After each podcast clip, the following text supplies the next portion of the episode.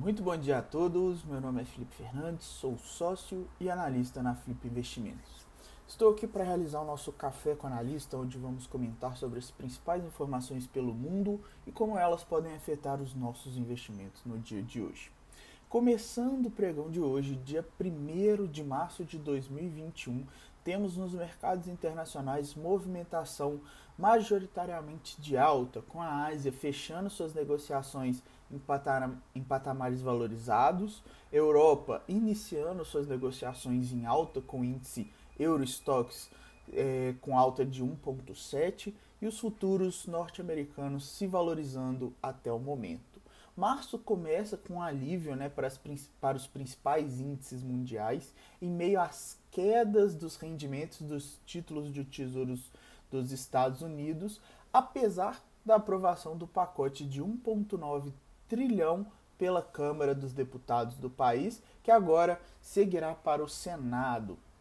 No ambiente de moedas, a gente consegue visualizar até o momento uma movimentação de leve alta no dia para o índice dólar e uma desvalorização do próprio dólar frente às principais moedas emergentes. Bitcoin segue em alta de 2% até o momento e os metais seguem se valorizando. Petróleo futuro em alta de 1,3 e o Brent em alta de 1,2. Principais é, cenários domésticos temos na sexta-feira, né?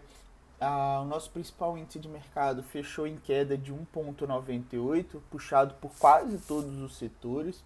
Temos no ambiente político, é, nessa semana, né, a perspectiva da votação da PEC, né, que é uma proposta de emenda constitucional, essa PEC emergencial que está marcada para essa semana no Senado e é alvo de descontentamento entre funcionários da elite do funcionalismo público. Isso pode gerar alguns desgastes ao longo da semana, pois é, essa movimentação acaba tendo algumas restrições com esse, é, esse pessoal. Ambiente corporativo. Temos o destaque do dia a Rap Vida e Notre Dame Intermédica que anunciaram na noite de sábado que chegaram a um acordo para a combinação das operações. Né?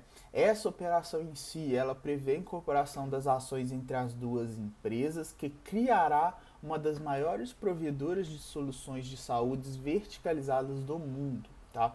Cada, cada acionista hoje que detém ações da Notre Dame receberá 5,24 ações ordinárias da Repvida por papel da empresa além do valor de 6,45, o que resultará na empresa combinada em que os acionistas da Rap Vida passariam a deter 53,6 do capital social, enquanto Intermédica é, os acionistas da Intermédica vão ter 46,4.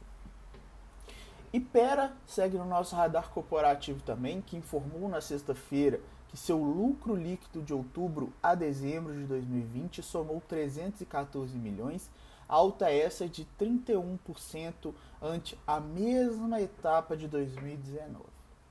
A BR Distribuidoras informou na sexta-feira que sua unidade de Betim, em Minas Gerais, está operando sob escolta policial em meio a uma greve de caminhoneiros que atuam no transporte de combustíveis no próprio estado. Agora, as ações do Banco do Brasil caíram né, quase 5% na sexta-feira, após as notícias do jornal o Globo de que André Brandão, atual presidente da estatal, teria colocado seu cargo à disposição. Essa informação ela já foi é, resolvida, né? Ela soltar, a própria companhia soltou um fato relevante, é, informando que esse fato não é verídico, mas vamos nos manter atentos. Calendário do dia, pessoal, 8 e meia, Boletim Focus, é um padrão toda segunda-feira. 10 horas temos o PMI Industrial Brasileiro. Meio-dia, PMI Industrial nos Estados Unidos. E 1 e 10, discurso da Christine Lagarde, que é atual presidente do Banco Central Europeu. No mais, pessoal, muito obrigado pela participação de todos.